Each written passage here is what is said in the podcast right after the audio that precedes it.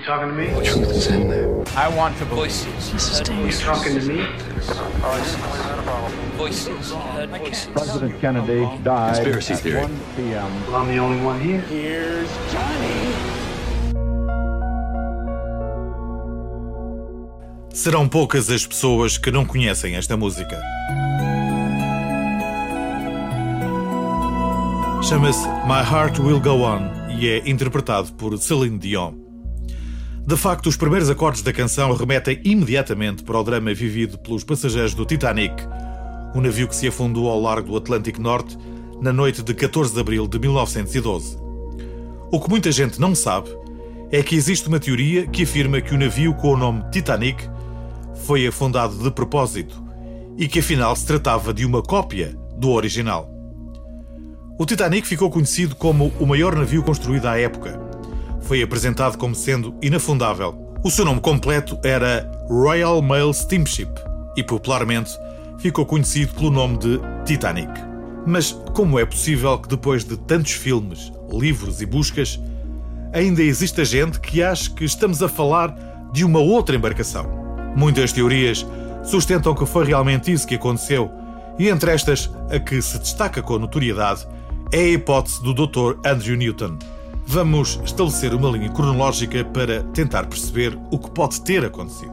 Em 1903, a White Star Line é adquirida por nada mais nada menos do que JP Morgan, a quem alguns acusam de ter roubado as patentes de Nikola Tesla e que mais tarde se veio a saber tratar-se de um dos braços da família Rothschild. Quatro anos mais tarde, em 1907, Lord Pyrrhus e Bruce Ismay, presidente da White Star Line, concebem a ideia de criar dois transatlânticos, o Olympic e o Titanic, os quais deverão ser idênticos. O primeiro a ser construído foi o Olympic. Em 1911, o navio faz a sua viagem inaugural sob o comando de Edward Smith e passa por um primeiro incidente. Três meses mais tarde, sofre uma segunda colisão, desta vez com consequências mais sérias, as quais comprometem a sua funcionalidade. O Olympic é declarado culpado da colisão e a companhia de seguros recusa-se a pagar os danos. O navio entra então em estaleiro para ser reparado e é detectada uma racha estrutural da quilha da embarcação. Em março de 1912, dá-se possivelmente a decisão de trocar os barcos. A reunião entre Lord Pyrrhus e Bruce Ismay teria resultado na operação de troca. Em apenas um fim de semana, foram efetuadas todas as mudanças na decoração, além do nome dos navios, que em última análise distinguia um do outro. Depois de ter sido responsável pelos acidentes com o Olympic, Edward Smith foi uma vez mais o escolhido para assumir o cargo de capitão do navio, desta vez rebatizado de Titanic. Como já percebeu, o plano era afundar o Titanic na região dos icebergs, enquanto um barco estaria perto propositadamente para resgatar a tripulação. Com isto, o seguro seria reivindicado em nome do Titanic. Tudo isto pode parecer demasiado conspiratório, mas existem alguns detalhes que têm posto muita gente a pensar. Por exemplo, apesar de serem idênticos, o Olympic tinha 16 claraboias e o Titanic 14. No entanto, na primeira viagem, apareceu com 16. Dias antes da viagem inaugural, muitos dos passageiros cancelaram o seu bilhete. Morgan himself cancelled his passage at the 11th hour, despite having the best suite on the ship, claiming illness. Um deles foi mesmo JP Morgan, o qual alegou problemas de saúde. No entanto, alguns jornalistas comprovaram que não se passava nada de errado, pois foi visto várias vezes a passear ao lado da namorada. Alguns relatos afirmam ainda que o mesmo JP Morgan mandou retirar algumas estátuas de bronze que viajavam dentro do Titanic e enviou-as diretamente para os Estados Unidos, noutro navio.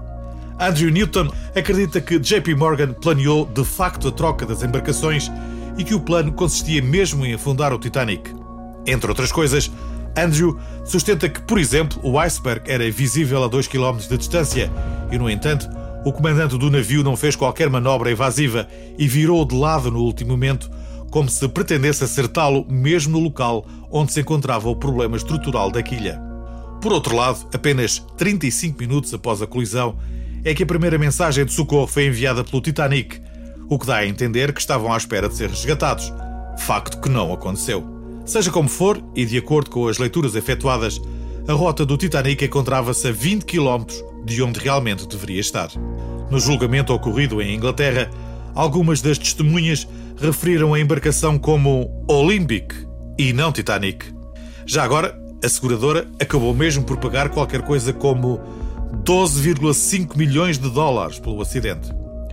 O Titanic media 269 metros de comprimento, pesava 46 toneladas e tinha capacidade para 2.435 passageiros. Os destroços do navio só foram encontrados em 1985, 73 anos depois do naufrágio. Estavam a cerca de 600 km da costa de Newfoundland e a quase 4 mil metros de profundidade.